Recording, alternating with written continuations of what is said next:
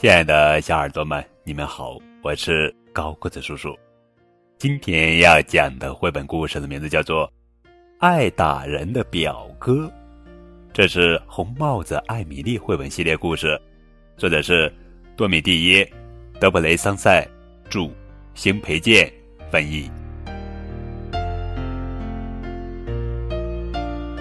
来了，来了，他们来了，有亚历山大。他是年龄最大的，还有尼古拉，他老是跟人打架。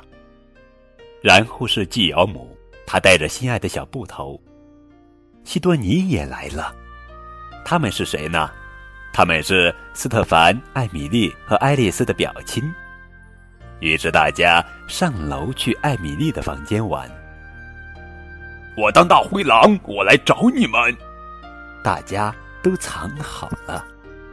尼古拉说：“我当大灰狼，我来找你们。”于是大家都藏好了。啊，找不到你们！我不想玩这个了，我想玩打仗。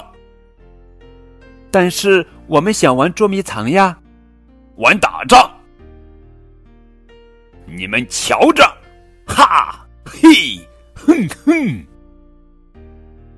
还好有斯特凡在，大家都来帮斯特凡。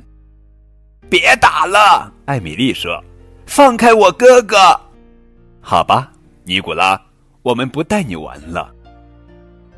随便，你们都是大傻瓜。反正那些小宝宝的游戏我也玩够了。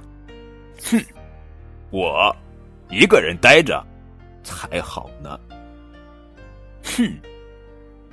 哼，哼哼哼哼，没人喜欢我。哼，不是的，大家都喜欢你。